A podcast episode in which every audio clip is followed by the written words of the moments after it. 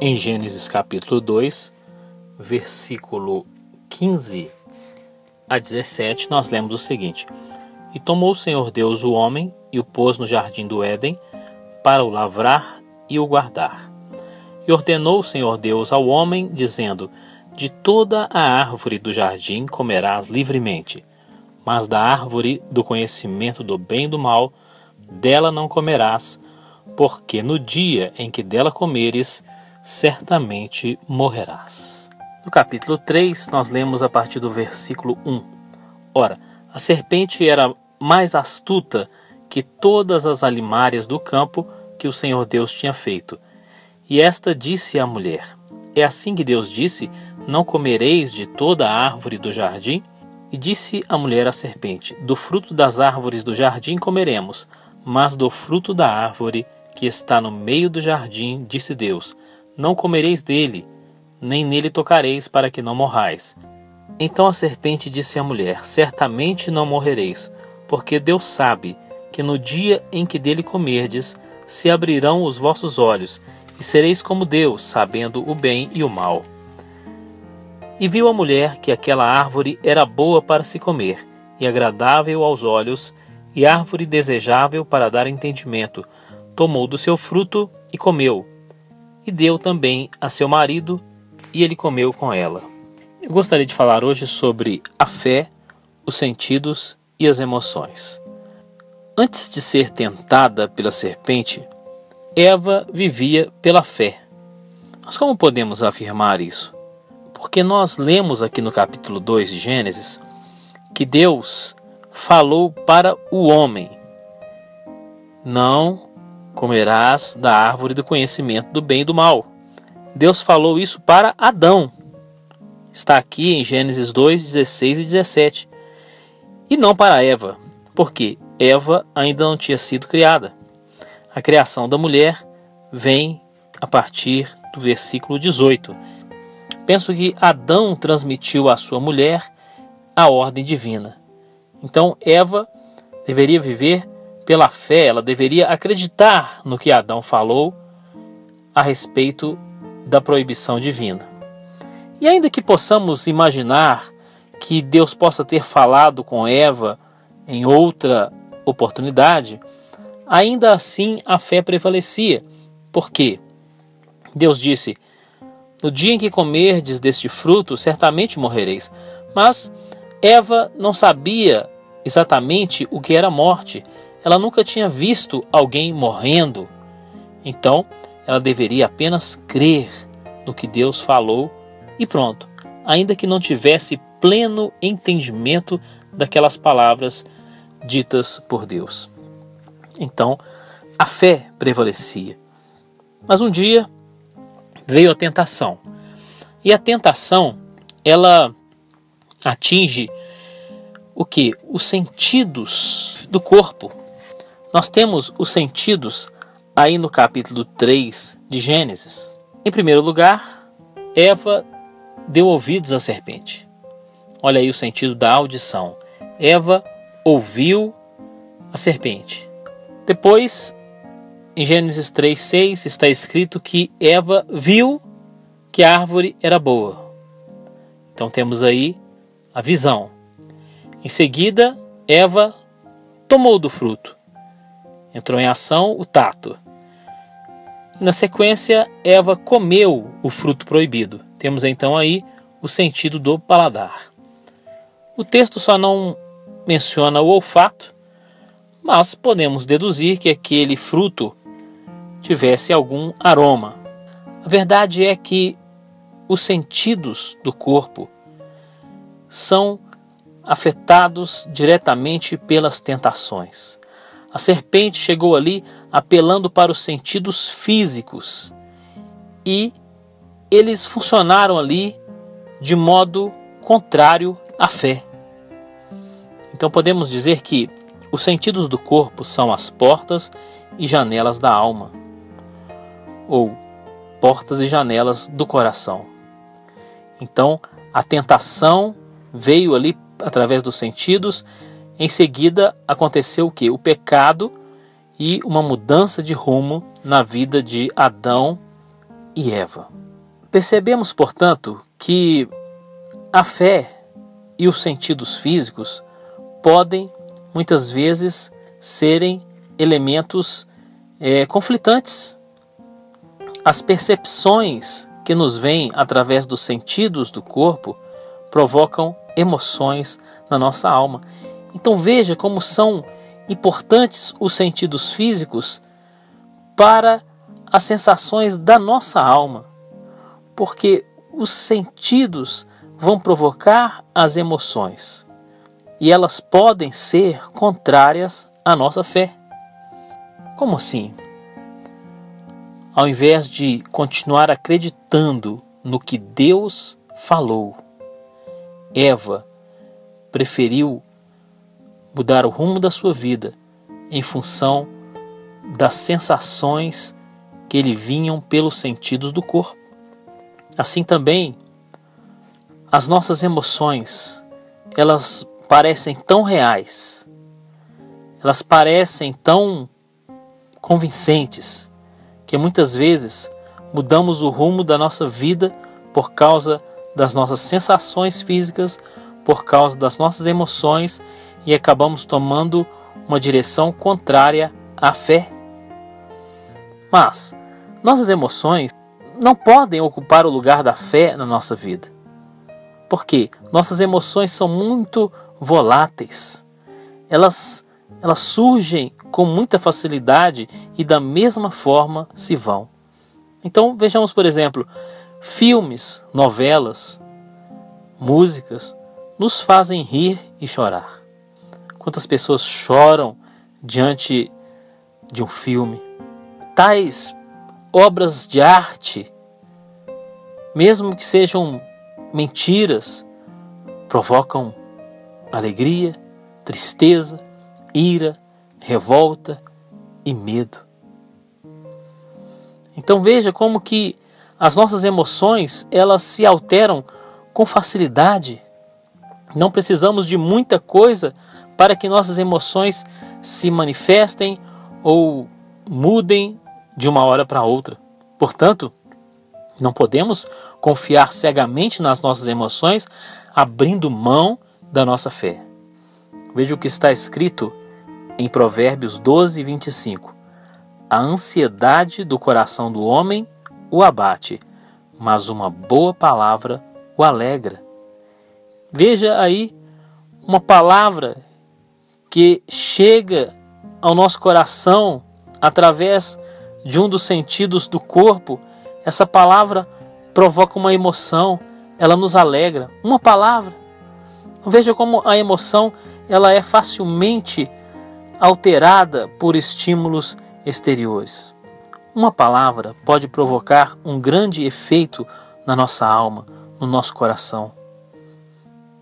Pense bem, um, um elogio ou uma ofensa provoca grande efeito nas nossas emoções.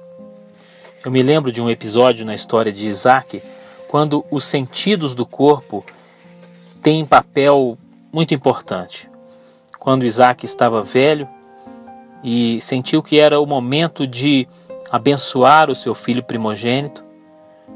Então, os sentidos do corpo aparecem ali de forma determinante para o que vai ser feito. Em primeiro lugar, Isaac estava cego, então lhe faltava a visão. Em seguida, o paladar é muito valorizado porque Isaac diz para Esaú: Meu filho, vai lá e caça um animal, prepara um prato gostoso para mim, para que a minha alma te abençoe. Olha só, o que vem pelo paladar afeta a alma. Então, temos aí esse sentido ali em destaque. Na sequência, o que aconteceu? Jacó enganou seu pai Isaac porque ele colocou ali sobre o braço uma pele de animal para parecer com o braço peludo do irmão Esaú. Então, Isaac apalpou ali o braço coberto de Jacó. Então temos o tato nesse momento. Ao mesmo tempo, ele ouviu a voz do filho enganador. Então temos ali a audição. Então Isaac disse: é, A pele é de Esaú, mas a voz é de Jacó. Jacó estava usando as roupas de Esaú. Isaac sentiu o cheiro daquelas roupas e reconheceu e foi enganado, pensando que de fato se tratava do seu filho Esaú. E assim Isaac abençoou Jacó, pensando se tratar do outro filho. Então vejamos que os sentidos físicos estão todos aí nesta passagem da história de Isaac, que se encontra no capítulo 27 de Gênesis. E eu estou citando isso para dizer o quê? Que os sentidos do nosso corpo, eles podem ser enganados, provocando emoções verdadeiras no nosso coração. O ser humano é muito afetado pela visão. Por isso, o Senhor disse lá nos Dez Mandamentos: Não farás para ti imagens de escultura. Porque, afinal de contas, Deus não seria afetado pelo fato de alguém ter imagens de ídolos em casa. Estátuas não afetam o Senhor Deus, mas essas estátuas afetam o ser humano através do sentido da visão. Por que algumas religiões constroem grandes catedrais para impressionar as pessoas através da visão. E essas catedrais muitas vezes têm grandes escadarias, têm tetos muito altos. Algumas delas têm nesses mesmos tetos pinturas de supostas cenas celestiais. Essas mesmas catedrais têm torres que apontam para o céu. Por que tudo isso? Para que, através do sentido da visão, as pessoas sejam impressionadas e tenham emoções provocadas pelo que estão vendo. Assim podemos falar da arte religiosa de modo geral.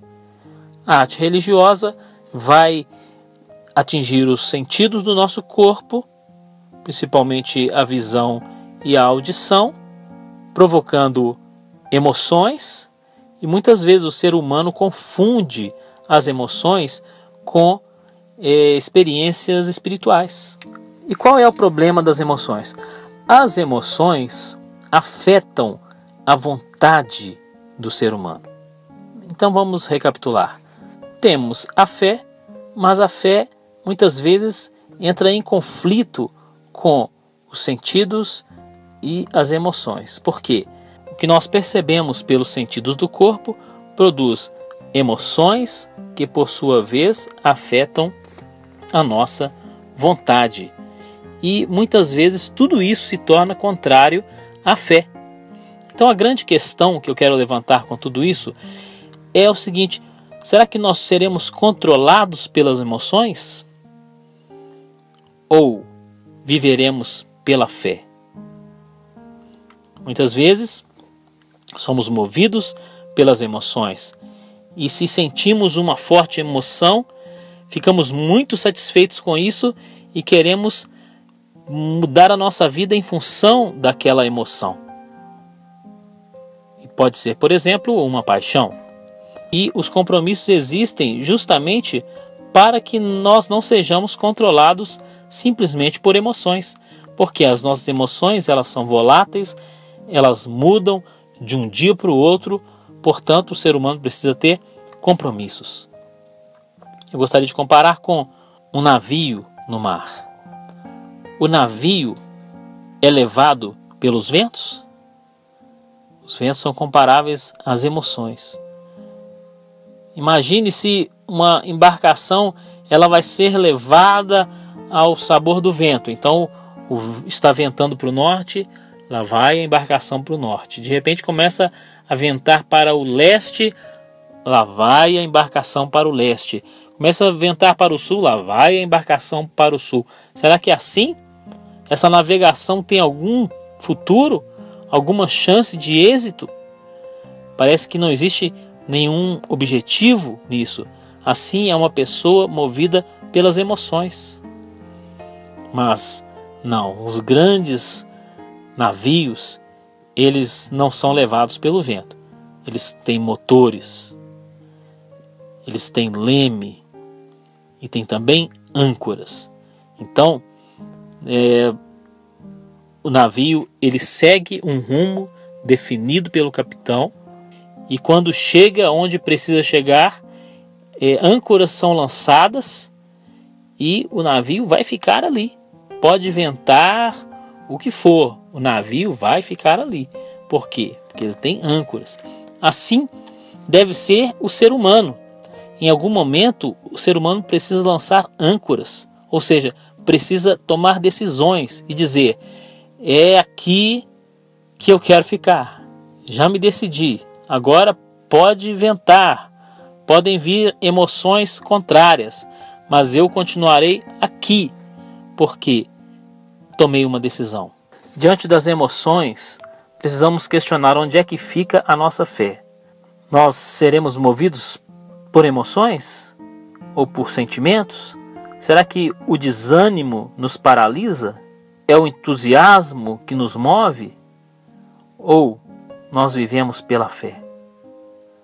Só louvamos a Deus quando estamos alegres? Não. Se estivermos tristes, vamos louvar ao Senhor também. Porque a nossa vida não deve ser controlada por emoções, mas devemos viver pela fé. Portanto, como eu disse, os sentidos do corpo são as portas e janelas da alma. Olha, cuidado com essas portas. Vigie essas portas. Você pode fechar a porta e muitas vezes você deve fechar. Você não deve ficar ouvindo tudo o que querem que você ouça. Você não deve ficar vendo tudo o que querem que você veja. Você precisa muitas vezes fechar as portas e janelas da sua alma, rejeitando certas influências mundanas, certas influências do ambiente que vão atingir a sua alma e vão afetar a sua vontade e podem mudar o rumo da sua vida. Abacuque falou ali no capítulo 2, versículo 4, que o justo viverá pela fé. Paulo também falou na segunda carta aos Coríntios, capítulo 5, versículo 7, que vivemos por fé e não por vista. Não podemos viver por sentimentos, por emoções, porque nem tudo na vida pode ser sentido, nem tudo pode ser resolvido através da emoção, por isso a fé é superior. Em algumas situações, temos o conhecimento de certos fatos e as emoções não têm nada a ver com isso. Por exemplo, eu sou brasileiro, mas eu sinto isso? Não. Você não sente sua nacionalidade, você simplesmente sabe a sua nacionalidade. Eu não sinto a minha idade, eu simplesmente sei a minha idade. Então, sentimentos e emoções aí não são determinantes para nada. Eu preciso é ter o conhecimento e a fé correspondente para que eu saiba de determinadas coisas. Como disse Jó no capítulo 19, versículo 25. Eu sei que o meu redentor vive e por fim se levantará sobre a terra. Ele não disse eu sinto que o meu redentor vive. Ele não disse, ah, já que eu estou é, emocionado hoje, então meu redentor vive. Não, ele disse, eu sei que o meu redentor vive. Isso é firmeza, isso é fé baseada no conhecimento e não no sentimento. Paulo disse aos Romanos: Sabemos que todas as coisas cooperam juntamente para o bem daqueles que amam a Deus. Ele não disse sentimos que todas as coisas cooperam. Não, ele disse sabemos. Observe a firmeza desta afirmação. Portanto, não podemos viver movidos pelas emoções. Não quer dizer que estamos negando as emoções. O homem é um ser emocional. O que estamos dizendo é que as emoções não podem controlar as nossas vidas. A fé precisa estar acima de tudo isso. E mesmo quando as circunstâncias produzirem em nós emoções negativas, não vamos permitir que a nossa fé seja abalada. Não, porque as emoções passam, mas a fé permanece. Fica firme na fé, meu prezado ouvinte. Não estamos negando as emoções, mas estamos colocando as emoções nos seus devidos lugares. A Bíblia fala sobre o fruto do Espírito e uma de suas características é a alegria. Mas essa alegria, ela não depende dos sentidos do corpo. É uma alegria que vem de dentro para fora. Quando vivemos pela fé, então as nossas emoções, elas encontram o ponto de equilíbrio. Elas encontram os seus devidos lugares. Podemos comparar essa relação de fé e emoções com um trem, onde a fé é a locomotiva e as emoções são os vagões. Quando a fé está no comando, então as emoções vão seguindo atrás, elas vão encontrando os seus lugares. Certamente, na presença do Senhor, temos emoções maravilhosas, temos grande alegria, mas o que nos move não é a alegria, mas é a fé, uma fé inabalável no nosso Senhor Jesus. Amém.